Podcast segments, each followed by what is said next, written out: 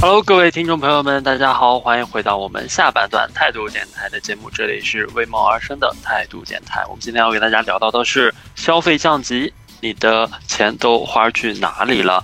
听众朋友们，跟我们一起互动吧，可以在节目下方的评论区留言，与我们一起参与互动。是说一说你的钱每个月都花在哪些方面，可以来讲一讲，也说说在特别是在疫情之后，你生活当中有没有感受到比较大的这种消费降级的一个感受，或者是你自己生活里边，其实我们上半段说到了比较多的是关于我们日常的一些消费习惯，然后主要讲的是我们俩我们俩的一些消费的主要的一些开销。下半段会跟大家讲到的就是哎关于消费降级这件事情在生活里边的一个实际的感受。下半段首先要说到的一个这个词儿。好像最近几年，大家他的这个知晓度是越来越高了，很多人都知道恩格尔系数。就说到我们，呃，简简而言之，就吃这件事情，我们在食物上，在食品上花出去的钱，在我们每个月的总开销当中的一个占比，大概占到多少？对我在吃上面，呃，以恩格尔系数来说的话。我可能有占到总消费的百分之六十到七十之间。哇，对我感觉好像也不是很多啊，因为我可能没有把买衣服的这些东西算在内，因为衣服这些人日常生活必需品也这些开销好像有有的时候想不起来，所以说感觉吃上面花的也挺多的。嗯，就等于把大头去掉了以后来算是吗？对，好像是把大的去掉，吃的就在百分之。六十左右吧，那你这毫无意义啊！你这个算法，我跟大家介绍一下啊，就如果还有不太了解这个恩格尔系数的朋友的话，可以跟大家简单来介绍一下，就是恩格尔系数呢，它通过吃的这个花销在你总每个月的总开销当中的一个占比，然后来判断说你自己的生活是处于什么样的一个状态。当然，这个在家庭当中我们可以来进行一个计算，也就我们刚刚说到的，用你每个月在吃方面花的钱的总数除以你每个月的总支出，然后再乘以百分百就。看一下占到百分之多少，然后这个数值呢，其实它对应到嗯家庭，我不确定能不能适用啊。它对应到国家，联合国是根据这个恩格尔系数的大小呢，对世界各个国家的生活水平有做了一个划分。如果说一个国家的家庭的平均恩格尔系数大于百分之六十的话，注意哦，是大于百分之六十，那这个国家就被划为贫穷；如果在百分之五十到百分之六十之间的话，那是被划为温饱；百分之四十到五十之间呢，是可以算是小康；百分之三十到四十之间是属于相对富裕的；百分之二十到三十之间是属于富足的；而百分之二十以下呢，是极其富裕的。听这个数字会有一点抽象啊。我来算一下啊，按这个叶子老师说的这个数字来算的话，他刚刚讲到说占到百分之五十到呃百分之六六七十是吗？对，百分之六十左右，百分之六十左右。然后他结合上半段说的，他每个月的收入有一半是可以存下来的，也就等于说他其实百分之六十是花出去的百分之五十当中的百分之六十，那等于是五六三十，大概百分之三十吧。你是属于百分之三十那那，也就是属于富足的那个类型。你超有钱的了，是是收入的总数吗？还是说你花出去的？哦，对，花出去的总对，花出去的，花出去的，不好意思啊，是我算错了。对，应应该是花出去的吧？我说我怎么可能是富足的？这个一个老师凭什么富足嘛？你开玩笑的。但是你存下了一半的钱啊，你能存下一半的工资还不富足吗？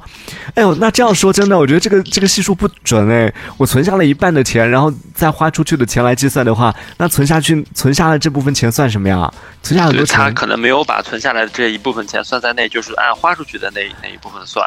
对，花出去的话，比如我要是一个月收入有一有一万的话，我。那个存五千，然后我我花五千的百分之六十用来吃饭，那我一个月吃饭花三千块钱，那也是富足的呀。你还有五千的存款。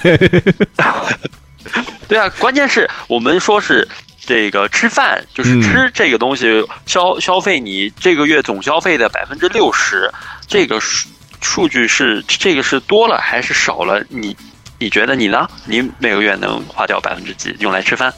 花掉百分之几啊？我可能百分之九十吧。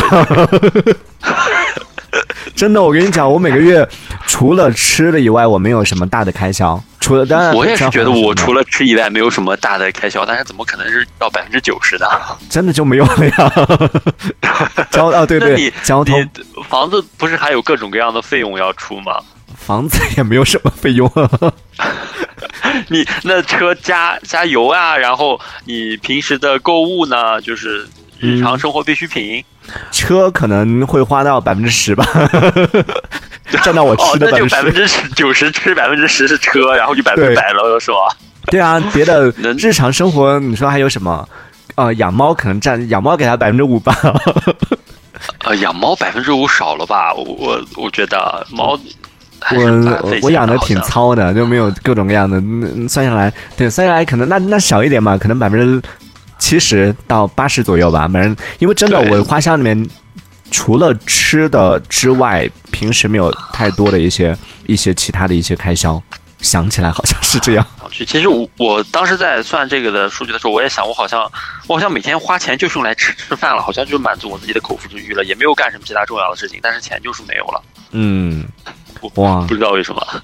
哇，那你因为你还存了一半嘛，你不能把那一半抛除不算啊！你看，我就一直老盯着人家，所以真的，我觉得可能为什么能存下钱，就是存下钱的人，他存下的钱，他永远都不算是自己拥有的，就存在那儿，然后永远都不会跟别人说我还存的有钱。但像我这种存不下钱的人，我就永远惦记着，哎，我我上个月好像还存了五百块，我去年还存了五百块，然后一去看，早早都已经花到哪里去了，就完全没有这种概念。看到雨落他说，租房房租就占到了工资的百分之二十三。所以租房的成本其实也挺高的，还有个租房的，对，这个也得算上。那那那如果我要算上租房的话，我租房也占到不少比例呢。到现在这个状态也是租房吧？那那我一个月可能花的最多的就是租房和吃饭了。嗯，你看加算上租房之后，你的恩尔系数一下子就变小了，变小之后，你的富足程度一下子就拉高了，就变得更有钱了。冯轩也说他花了百分之三十在租房上，每年最主要的开销就是租房了。可能真的好像对于在外打拼的年轻人来说，没办法住在家里的话，可能租房真的是花的比较多的一个开销啊。对，像我我每个月租房的话，现在租房我会每个月花到一千块钱，那么一年就是一点二万。算也算是我收入的比较多的一部分了。其实，我相信大部分朋友们都跟我一样，在呃租房和为也是为了自己的吃还有自己的住在不停的打拼，可能也没有存下来什么钱。嗯，就我前段时间有和刚工作一年的同事、两年的同事沟通到，他们说好像自己也没有花什么钱，但是。也没有存下什么钱，就是一年到头自己的这个银行卡里面，打开软件一看，哦，原来自己好像就跟没有上班一样，这一年白干了，什么也没有那种。嗯，你不用跟上班一年的人讲，你跟上班十年的我讲也是这样的。这这就不一样了。但是你现在起码名下会有一个你自己的房呀，对吗？别提了。都是伤心事。炭烧，他说他也说到，他说房租这是我最大的开销，吃饭还好，他说因为我偏于就相对吃的比较素一点啊。还有南瓜姑姑也说到，他说人类幼崽这个你们没有计算在内吗？对，如果家里面有孩子的话，这其实也是一个比较大的一个开销。但是你我好像暂时都没有涉及到这方面的东西，对不对？嗯，对，所以这个暂时 算是省下了一大笔开销，在没有对没有这个问题的情况下，都过得那么紧巴巴的。你说怎么来解决这个问题？你再养一个小孩的话，那天哪，真的是。但是我这个话也是听，就是有的朋友跟我说过，你现在看自己可能嗯没有这多出来的这一部分钱给我们的。呃，南瓜姑所说到的这个四脚吞金兽啊，呃啊两脚吞金兽，但是你真的有了它，好像也能给他把这一部分钱省出来，好像也是没有问题的。感觉叶子已经计划好了，一次性要两是吗？没有，我感觉到一般都是四脚吞金兽嘛，是。对啊，计划当已经是想好了，怎么着也是一个是不够的，所以压力真的。还是挺大的啊！嗯，从我们刚刚讲到房子，然后到嗯孩子，然后到那这整个你说在这种情况下，所以想一想，真的为什么？很多人会觉得好像到了十八岁以前，我们还是在呃属于被养的这种状态嘛。十八岁以前，我们还可以属于一个孩子，不用去操心这些问题。然后十八岁，终于我们人生算是独立了，我们属属于一个独立的个体，可以开始自己的人生之后，你就要开始考虑婚恋，开始考虑买房，甚至开始考虑养娃。然后你的人生又要被。绑架你这辈子，你想说什么诗和远方？做梦去吧！你你诗和远方，你怎么来还你的房贷？怎么来养娃？对不对？一想到这个问题，天呐，那我这辈子就只能是一个打工机器了吗？好像也真的是这样，价值观有点对，问题。就是这一辈子好像就是为了满足自己的嘴巴，还有满足自己的孩子，就是为了这两件事情去拼搏。好像这样看起来，这一辈子好像真的就没有干什么大事儿，就为了这两件事儿不停的在拼搏而奋斗，让我们自己的消费好像从自给自足到了一定降到一定阶段，降到一定级别，然后就为了别人了，就不是为了我们自己了。对，所以说到这个消费降级，它不一定是疫情带来的，也有可能是就算没有疫情，你在你的成长的过程里边，以前你天天可能穿的是各种各样的一些这个奢侈品牌，但现在你可能为了孩子，为了这个家，你就如果你家里面的这个经济实力没有那么强大的话，你可能就得牺牲掉一部分，而在牺牲过程里面首选的应该就是这部分吧，应该不会有人就把一些生活刚需的 去掉，然后保留这个奢侈品的部分吧。呃，好像是有，呃，最近也有这样一个词代表了我们所说的消费降级，叫做嗯平替。啊，平替，嗯、对，我们看到过在咱们自媒体啊，这各种平台上面有推荐各种各样所谓的高端消费产品的平替产品。那么，嗯，呃，我可以认为这个平替产品就是对于我们消费的一种降级吧，因为它同样质量和价钱差别不大的情况下，能买便宜的就别买贵的。嗯。这就叫做平替嘛。对，那以前用海蓝之谜的，现在都用回大宝吧。总的来说，这其实也是我们在生活当中的一种，如果是往对外的这个角度来说，大家其他人看起来啊，他以前都是用这个这个品牌的，现在用这个品牌了，看起来好像是降级了。但是从对自己来说的话，就是你说到的，如果功能性是一样的，如果它这个是可以真的是可以做到平替的话，包括像今天我们看到一个文章里面有说到的，以前可能大家都是追求的是去呃买那个上面有美人鱼的那个咖啡，去买这样的一个品牌，但现在大家可能都是开始自己在家里面自己煮咖啡，说这算降级吗？其实自己在家煮的咖啡的品质其实也不差，对自己来说其实不算降级，但可能在别人看来，他不再抬那个杯子了。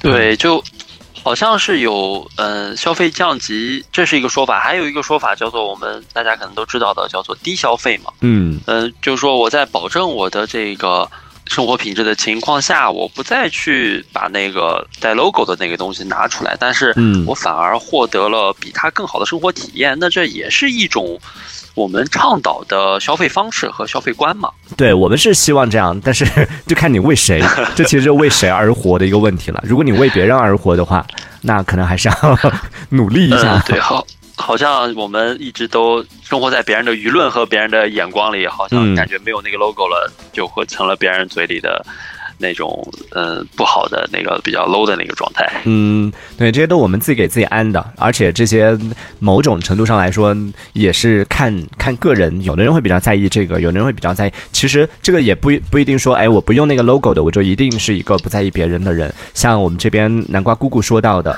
其实还有一个类型，就是我们的人情世故，在生活里边你可能无所谓，我用这个什么东西无所谓，但其实我自己就是这样，其实我自己是不用就是奢侈品啊或者品牌的东西，一方面是经济实力不允许，另外一方面我是真的没有太在意说啊，我一定要用名牌或者一定要怎么样，但是我就真的是一个很在意。人情世故这这件事情的人，就在人情世故上的开销也是很大的，就算没有钱，也一定要要和朋友一起出去嗨。那我能哎，就是说呃，有这样一个理解，可能就是在人情世故的这个。过程当中有一些是你没有办法避免的，还是说是是你没有办法避免，还是说你不想避免这一部分的内容？我觉得这个是。就跟 喜欢奢侈品的朋友一样，是骨子里的。就你要说有没有办法可以避免吧，他其实也是可以避免的。你说他们不用那些东西可以生活吗？也是可以活的，但他就觉得不行，我就活不了。我我自己就是这样。你说我不去做那些人情世故，比如说和朋友出去吃饭，我不去抢着买单，可以吗？是可以的，但是我自己就觉得我就不行。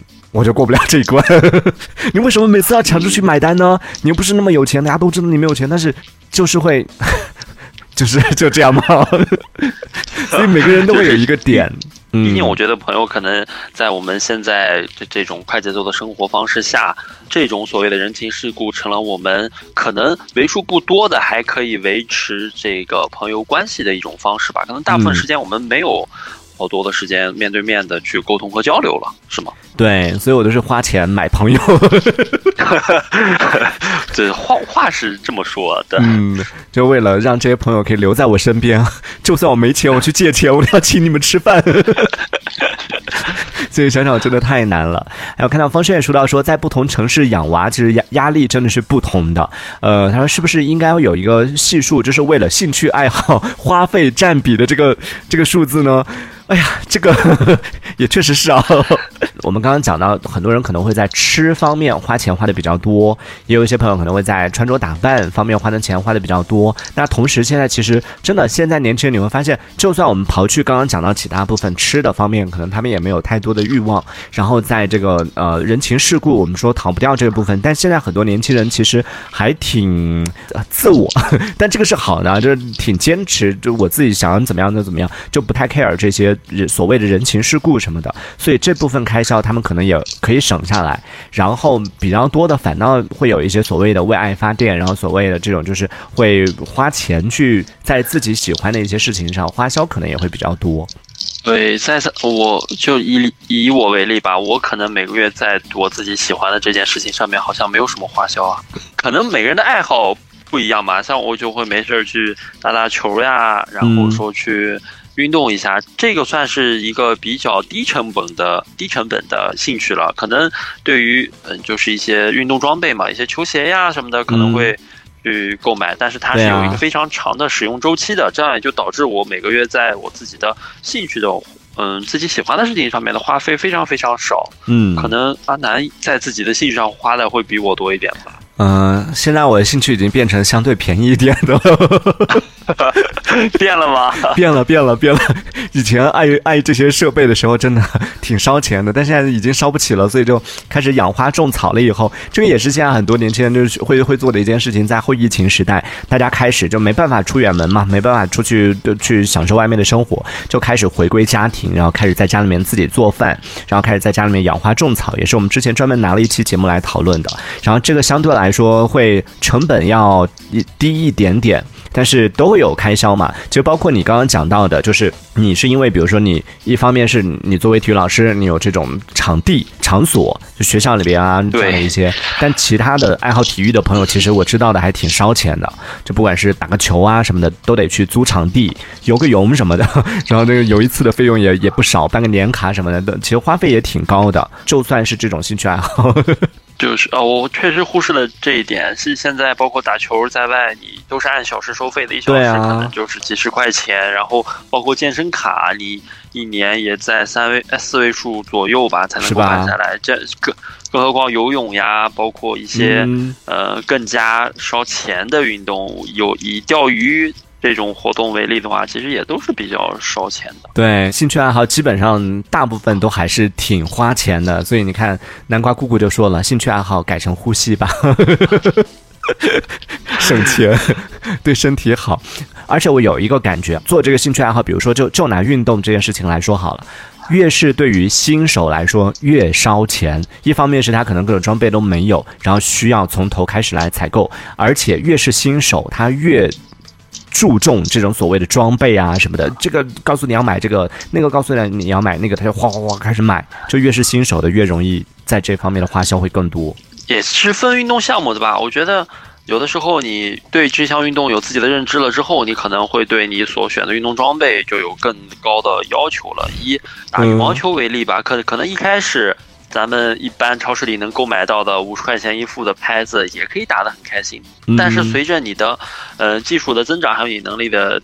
增加你对这项运动的，你对这项兴趣的熟悉程度的增加，那么你对你的设备、你的录音设备、你的球拍啊、你的球鞋就有了更高的要求，也会花费的更多更多钱。哦，也就等于说，其实嗯，新手是喜欢乱买，然后老手是是喜欢买的专业呢，也价格也一下子就上去了。所以不管是新手还是老手，其实在这方面的花销都低不了，是吗？对的，都都挺挺高的吧。但是我觉得刚才说到最简单的兴趣爱好是呼吸。那么我觉得，如果真的是大家想培养一个低成本的这个运动上的爱好的话，推荐大家去跑步吧。